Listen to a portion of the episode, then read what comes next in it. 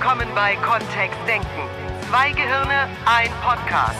Mit den Themen, die das Leben so schreibt. Und mit Miriam Devor und Florian Groß. Also ich glaube nicht, dass ich Glaubenssätze habe, die nicht stimmen. Wenn ich irgendetwas glaube, dann ist es so, weil ich behaupte ja nicht irgendwas, weil ich es glaube, sondern weil ich es weiß. Oh, Miri, bitte. So denken doch alle Menschen. Das ist doch auch ein Glaubenssatz. So denken nicht alle Menschen. Sondern, Und soll ich dir mal was sagen? Selbst sondern manche Menschen, Menschen so denken, glauben nicht manche drüber nach, was sie glauben. manche, manche, Manche denken Menschen nicht. glauben Bullshit. Und ja, und merk's nicht. Und merk's nicht. Und, und Nur aus ihrer merk's. individuellen Perspektive heraus glauben doch alle Menschen irgendwie, dass das, was sie glauben, sinnvoll ist. Ja, schon, nur, die, nur ganz viel davon ist halt Blödsinn und ich merk's. Aus der Außenperspektive. Aus der, wenn ich zuhöre. Ist ja auch nur ein Glaubenssatz. Ja, Wir sind im, hallo, willkommen, wir sind im zweiten Teil Nein, unserer nein, du da draußen störst uns beide jetzt nicht. Wir haben hier gerade eine wichtige Debatte. Du kannst gerne als Zaungast dabei sein bei diesem Podcast, mehr aber auch nicht.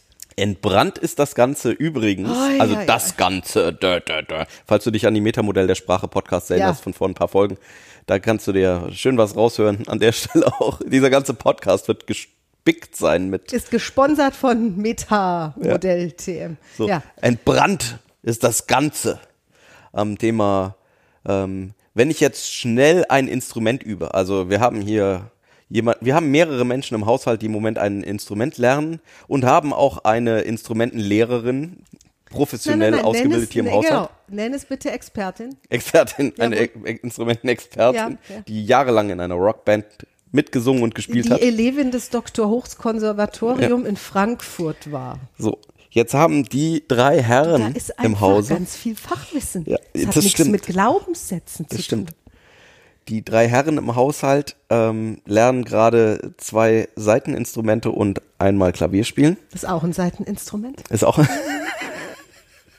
ich dachte, es wäre ein Tasteninstrument. Ja, ist es und in Wahrheit ist es ein Seiteninstrument. Weiter. Und die drei Herren im Haushalt haben großen Spaß daran, ihre Fähigkeiten auch darin auszuprobieren, wie schnell ein gerade frisch gelerntes Musikstück jetzt dann auch gespielt werden kann. Und dann schleicht sich der ein oder andere Fehler ein, also je nachdem, wie schnell wir das versuchen, auch richtig viele Fehler. Und dann werden wir immer gemaßregelt, weil Wenn du ein Stück noch nicht richtig gut kannst, und ich gehe jetzt mal ganz, ganz provokativ ins Du, Florian.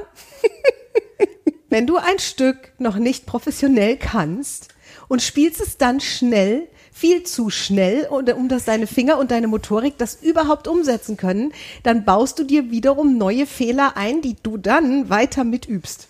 Das heißt, wir sollten von vornherein bei Musikinstrumente üben, darauf Wert legen, so langsam zu spielen, dass wir das Ding fehlerfrei hinbekommen. wenn du wir Dann. sagst, meinst du alle Menschen auf der Welt, oder? Alle Menschen auf dem Planeten. Nein, ich schließe mal Außerirdische mit ein, die sich dazu entscheiden, irdische Instrumente zu spielen. Oder was willst du jetzt?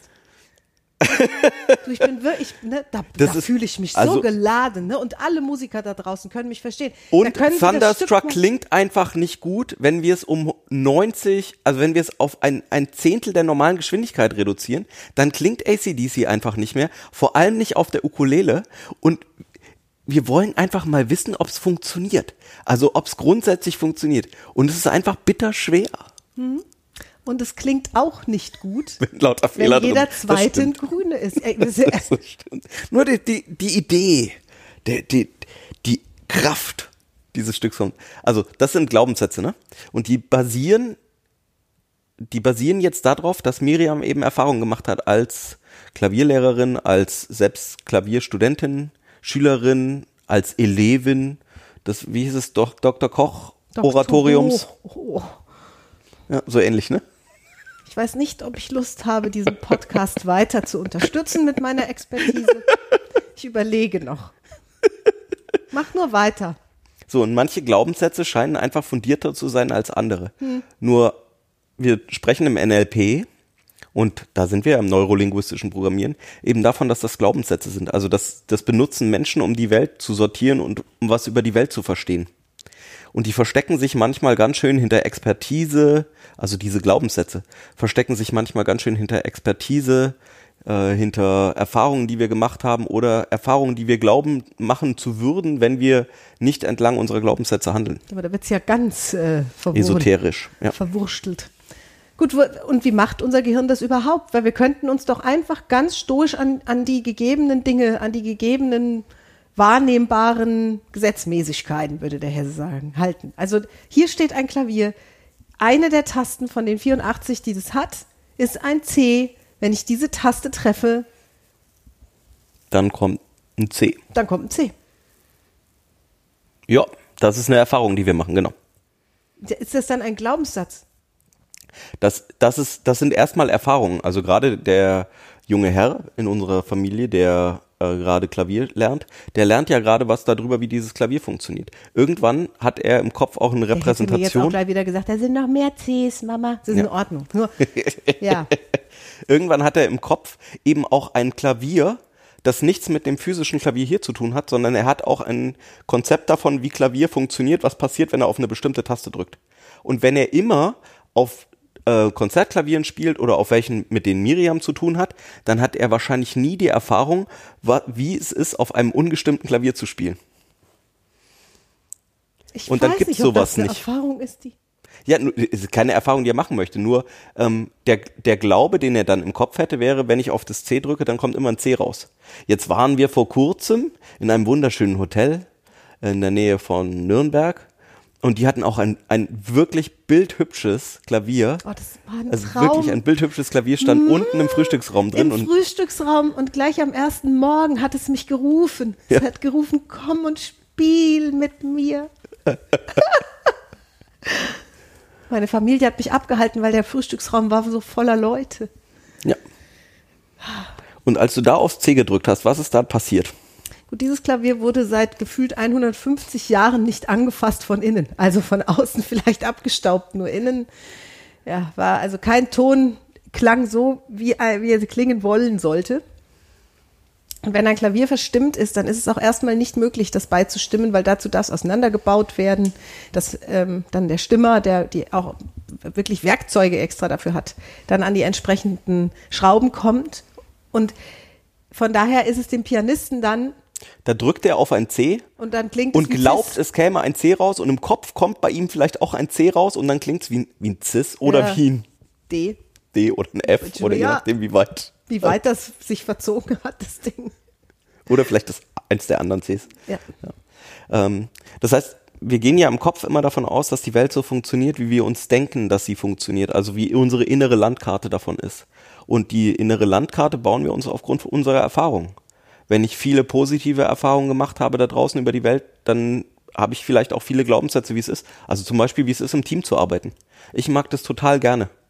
Und manchmal komme ich in ein Unternehmen rein und die denken sich, und die sagen schon, oh, um Gottes Willen, im Team muss ich jetzt was machen. Und ich denke ja, habe ich die Erfahrung, also so nehme ich das gar nicht wahr. Über, dann agieren Glaubenssätze ja fast so wie ein Filter von der Welt. Das sind sie wohl. Jetzt ist natürlich die, also die, und wo, woran ich jetzt seit irgendwie sechs Jahren trainiere, ist, diese Glaubenssätze bei mir festzustellen, wenn sie denn purzeln. Ja. Und bis jetzt finde ich einen Großteil davon. Und der eine oder andere, da macht Florian mich sogar noch darauf aufmerksam und sagt, hör mal, das könnte jetzt auch ein ganz schön großartiger Glaubenssatz sein, ne? der nicht viel mit der Realität vielleicht zu tun hat, wer weiß. Und ja, stimmt. Also wie, wie, wie macht unser Gehirn das überhaupt? Und wie komme ich denn dann drauf, dass das jetzt einer ist? Weil es ja so sehr verbunden ist mit meiner Realität, zum Beispiel als Pianistin. Und so sehr aufgenommen vielleicht auch von dem, was du So selbstverständlich, Am dass es Konservatorium diese Regeln hast, ne? gibt oder ja. vielleicht sogar sinnvoll. Also da ist ja tatsächlich, wir unterscheiden dann im NLP oft ähm, limitierende Glaubenssätze von, was wäre die Alternative, vielleicht motivierende, Motivierende, motivierende ja. Glaubenssätze. Also einmal Glaubenssätze, die uns in irgendwas einschränken. Ähm, oh, wenn ich mit meiner Kollegin spreche in der Arbeit, dann, oh, das wird immer gleich zu einem Streit.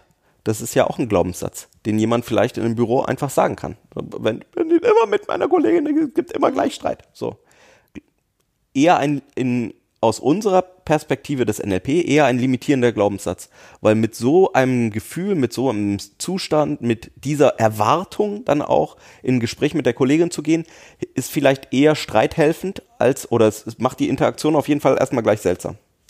Und ähm, dann gibt es eben motivierende Glaubenssätze, Glaubenssätze, die eher was ermöglichen. Also sowas wie. Ich komme immer leicht mit allen möglichen Menschen klar. Also es gibt wirklich, es, ich kenne Menschen, die das glauben. Die sagen von sich, von sich selbst, du, ich habe kein Problem mit, mit, mit Menschen. Ich kann mich da gut und sehr flexibel darauf einstellen. Egal wer da vor mir ist. Habe ich erlebt und tatsächlich handeln die auch so. Die sind unglaublich, also die verhalten sich unglaublich flexibel.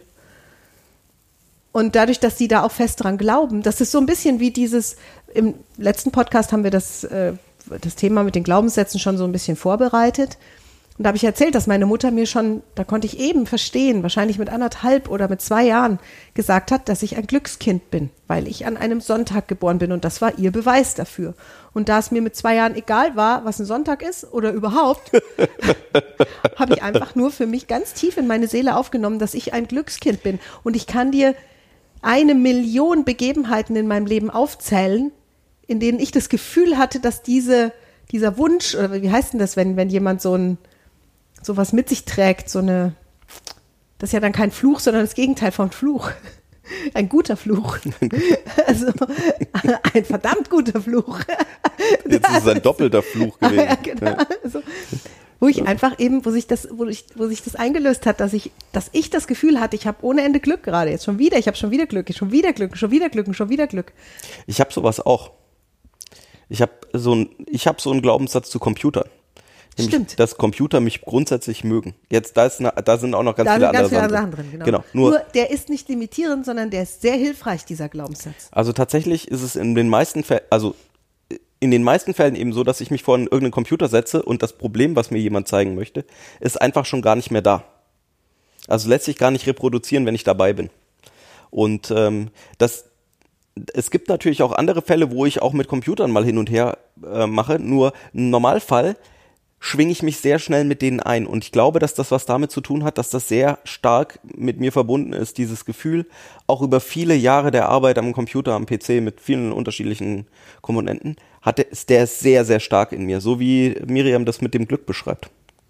So, und jetzt ist natürlich die Frage, welche Glaubenssätze sind sinnvoll und welche sind nicht so sinnvoll? Das ist ja das, was, was wir dann an der Stelle machen. Oder beziehungsweise, Welche sind im Kontext nützlich dann? Ja, Ne? Das ist dieses, ja. das ist, das wäre es ist super die Frage sinnvoll. zu glauben, zum Beispiel für jemanden, der sehr viel mit anderen Menschen Kontakt hat, ist es ja sehr nützlich zu glauben, dass er sich sehr flexibel auf Menschen einstellen kann, binnen kürzester Zeit. Ja.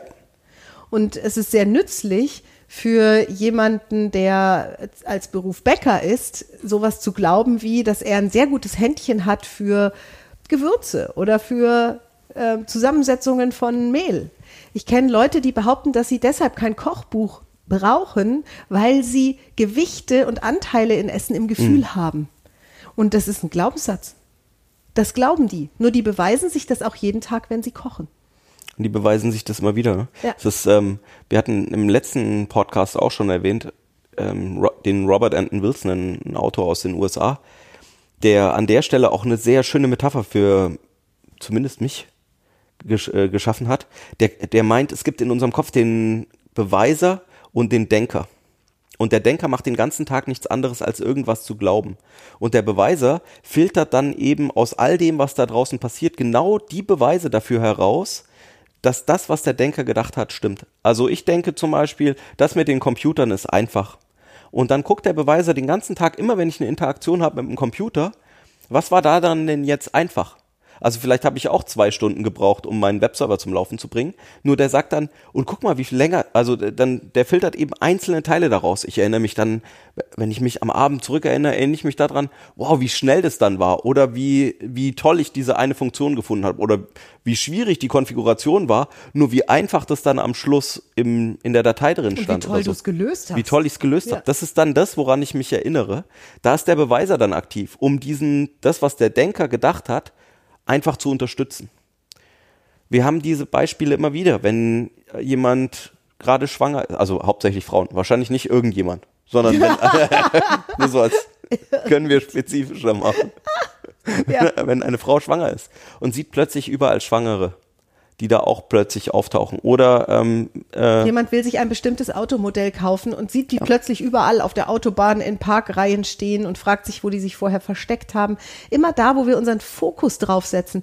Florian und ich denken gerade über eine spezielle Art von Hausbau nach und ständig purzeln uns Beispiele dieses Hausbaus jetzt über die Füße, wo wir denken, was, der wohnt auch in so einem Haus. Das gibt's doch nicht. Die haben wir noch nie irgendwo gesehen und jetzt auf einmal sind die überall. Also unser, unser Gehirn scheint tatsächlich diesen kleinen Beweiser drin zu haben, der auf das filtert, was wir gerne sehen und glauben wollen. Und wenn wir natürlich das dann ins Negative drehen, weil das funktioniert ja genauso. Also zu glauben, dass zum Beispiel es immer stressig ist, mit den Kollegen auf der Arbeit über ein bestimmtes Thema zu sprechen. ja, So, und Oder dass es dann in einem sammelt bestimmten Team dieser nicht Beweiser ja, ja. Kleine Blicke, Nasenrümpfer, Huster, ähm, ne, äh, Stimmungen im Raum, wenn ich irgendwo reinkomme und über das Thema sprechen möchte, äh, vielleicht Körperhaltungen, alles wird darauf gefiltert, dass es jetzt schon wieder schlecht, es kommt schon wieder schlecht an, die Leute Ja. sind schon wieder nicht gut darauf zu sprechen und das ist eine tatsächliche Interpretationsgeschichte. Jetzt könnte der ein oder andere wache Hörer natürlich sagen, ich glaube nicht nur, dass meine Kollegin eine schwierige Person ist und dass es mit ihr nicht möglich ist, normal zu sprechen. Ich weiß es, weil ich arbeite jetzt mit der seit 15 Jahren. Ich habe schon alles probiert. Die gnatscht von morgens bis abends rum, egal wie freundlich oder nicht freundlich ich bin. Es macht keinen Unterschied. Was dann? Weil an der Stelle stranden wir sozusagen mit dieser Glaubenssatztheorie, weil die Leute ihre Glaubenssätze verteidigen bis aufs Messer. Und es tut von, außen, von außen gesehen, also ähm, jetzt, wir gehen mal weg von dem konkreten Beispiel bei Mhm. dir als Zuhörer. Ne?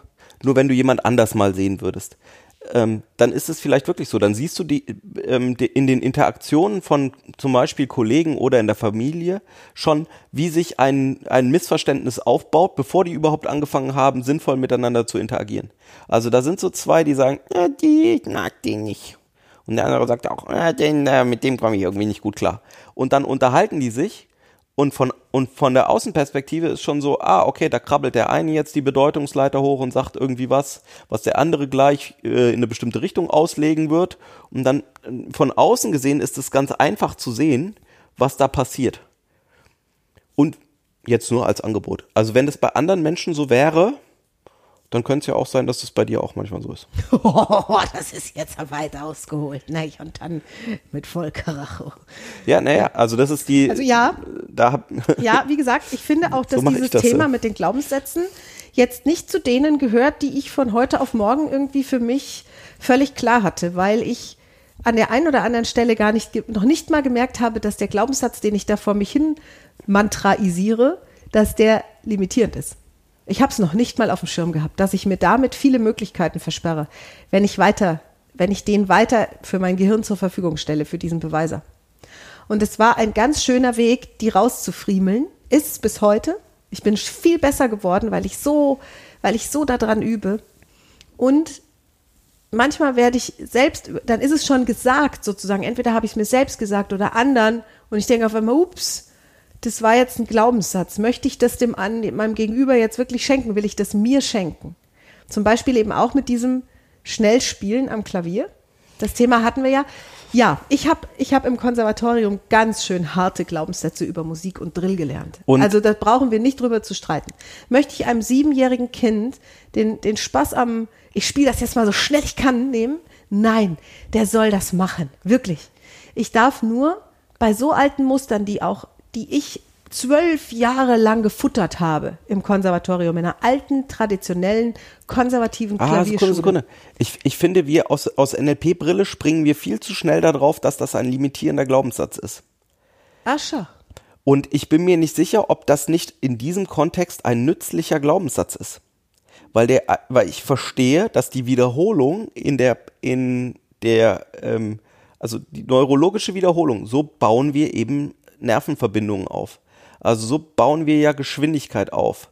Und wenn die falsch sind, also oder wenn wir was falsch spielen an der Stelle, dass wir da komische ähm, Synapsen miteinander vernetzen, das leuchtet mir total ein. Deswegen vielleicht ist dieser Glaubenssatz limitierend, in Anführungszeichen, also wenn wir nur draufschauen, nur ist trotzdem irgendwie nützlich, ne? Also es ist eben eine nützliche Geschichte, in so langsam zu spielen. Das ist was, was ich von dir gelernt habe. Vielleicht wäre der, vielleicht wäre ein schönerer Glaubenssatz, dass er das Stück so schnell spielen soll, wie er nur kann. Er soll den Weltrekord im Schnellspielen brechen, sobald es so sicher ist, dass eben die Finger mit funktionieren. Irgendwie sowas, ne? Ja. Und ich weiß es nicht. Also ich möchte sozusagen dem, ich möchte dem Schüler den Spaß nicht nehmen. Ja. Ich möchte, geht das überhaupt? Es wäre ein Glaubenssatz, Das ist ein Glaubenssatz, Ähm, dass, also, dass ich jemandem den Spaß dafür. nehmen ja. kann, genau. Äh, und dass derjenige dann keinen Spaß mehr entwickeln könnte, weil mir zum Beispiel kann niemand den Spaß an Musik nehmen. Das haben wirklich schon viele probiert. Also es Das funktioniert. ist auch ein Glaubenssatz, nicht. ja. Dass Was- es viele schon probiert haben, ja. Oh, ich kann sie dir aufzählen. Ja, ich weiß. möchtest. Ja. ja. Und es geht nicht. Also ich kann, ich oder mein, meine Liebe, meine Freude an der Musik ist so grenzenlos, dass einer quasi nur ein Tönchen ansingen braucht. auch ein Glaubenssatz. Ich weiß, dass das ein Glaubenssatz ist. Und der ist toll. Und es ist alles gut. Also wir, wir, die, wir können eben, da, und es ist auch wieder nur ein Glaubenssatz, ne? wir können nicht kommunizieren, ohne unsere Glaubenssätze transparent zu machen, ohne einen Teil von unserem Innersten preiszugeben, wie wir denken, dass die Welt funktioniert. Also wir, da können wir nicht, wir, das ist in jedem, in jeder Kommunikation, die wir nach außen geben, drin. Wie weit bringt uns dieser Glaubenssatz, den wir da sagen? Also bringt Ja. er uns ein Stück weit? Bringt, bringt mir der Glaubenssatz, dass jemand versuchen könnte, mir Musik madig zu machen, bringt der mich ein Stück weit? Nein. Bringt der Glaubenssatz mir was, dass Musik immer für mich, also dass es mir Ja. immer Freude macht? Ja, das bringt mir was, weil dadurch kann ich mich sogar in traurigen Situationen in Freude versetzen, selbst, indem ich mir tolle Musik vorspiele. Also das heißt, dieser Glaubenssatz ist motivierend statt limitierend. Ich habe im letzten Podcast erzählt, dass ich bei dem Fernsehkaufhaus, in dem ich zehn Jahre gearbeitet habe, bei QVC zum ersten Mal angestellt war im klassischen Sinn.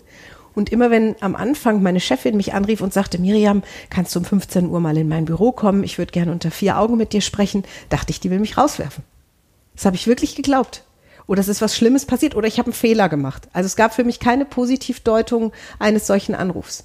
Und das hat mich beeinflusst. Das hat meine Körperhaltung vorher schon beeinflusst. Das hat meine Atmung beeinflusst. Das hat die Bilder, die ich mir vorgestellt habe in meinem Kopf, mein Kopfkino, hat das beeinflusst. Und ich wusste nicht, was passiert. Sie hatte es mir nicht verraten. Also wir sind, äh, wir hatten ja auch die Folge zu, zu Zeit schon im NLP Ja. und, und da hängen so viele von den Konstrukten dann auch miteinander zusammen. Deswegen brauchen wir in, in einem Practitioner auch einige Tage Zeit. Wir nehmen uns ja zehn Tage Zeit im Practitioner, um über viele dieser NLP-Basistechniken drüber zu gehen, nochmal gen die genau zu beleuchten, Ja. nochmal wirklich ähm, zu erklären, wie das funktioniert, um auch die Erfahrungen zu machen in Übungen dann und dann auch zu sehen, was ist denn die Kraft von diesen NLP-Werkzeugen an der Stelle und welche Glaubenssätze, welche, was, was könnten wir denn austauschen, wie könnten wir denn da gemeinsam dran arbeiten. Ähm, viele von den Techniken hängen zusammen, weil die Zeit an der Stelle tatsächlich eine große Rolle spielt. Was nur weil wir bisher bestimmte Erfahrungen gemacht haben, heißt nicht zwingend, dass wir die in Zukunft genauso machen. Ne? Also möglicherweise ist da einfach genau jetzt ist der Moment, in dem du die Veränderungen durchführen kannst. Ne? Es gibt übrigens tolle Studien auch, also richtig wissenschaftliche Studien zum Thema Glaubenssätze und wie stark die imstande sind, Menschen zu beeinflussen. Das wurde hauptsächlich auch im Bereich Leistungssport und so weiter getestet, wie sehr Sportler ihre eigene Leistung nochmal in die Höhe treiben können, wenn sie keine limitierenden Glaubenssätze mehr haben, was, ihren, was diesen, diese direkte Leistung angeht. Oder wenn sie stattdessen motivierende haben wenn sie sich es im Kopf leicht machen, bevor es überhaupt losgeht. Und da gibt es Studien zu, es gibt Studien zu, wie Menschen im Alltag handeln, wenn sie bestimmte Dinge glauben, wie das sogar körperlich beeinflusst, also wie, wie der Körper äh, ganz messbare Reaktionen zeigt auf bestimmte Glaubenssätze.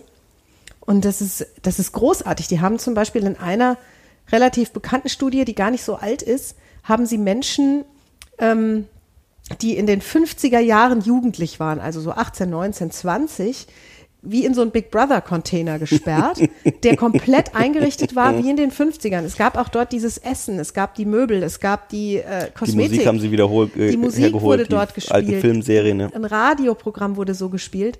Und jetzt pass auf, mal davon abgesehen, dass diese Menschen unglaublich agil und fit wurden in diesem Container, obwohl die ja schon älter sind jetzt, also schon deutlich älter, ähm, hat ihr Körper sich messbar angefangen zu verjüngen. Also die haben ein stärkeres, eine stärkeres Zellerneuerung äh, ähm, Erneuerung, äh, wieder gehabt und so weiter. Das ist total verrückt. Also das, was wir heute mit großem Aufwand und für viel Geld auch in so einer Frischzellenkur im Wellness Spa irgendwo bekommen können, ist da passiert dadurch, dass die die in ihre Jugend im Kopf zurückversetzt haben. Ja.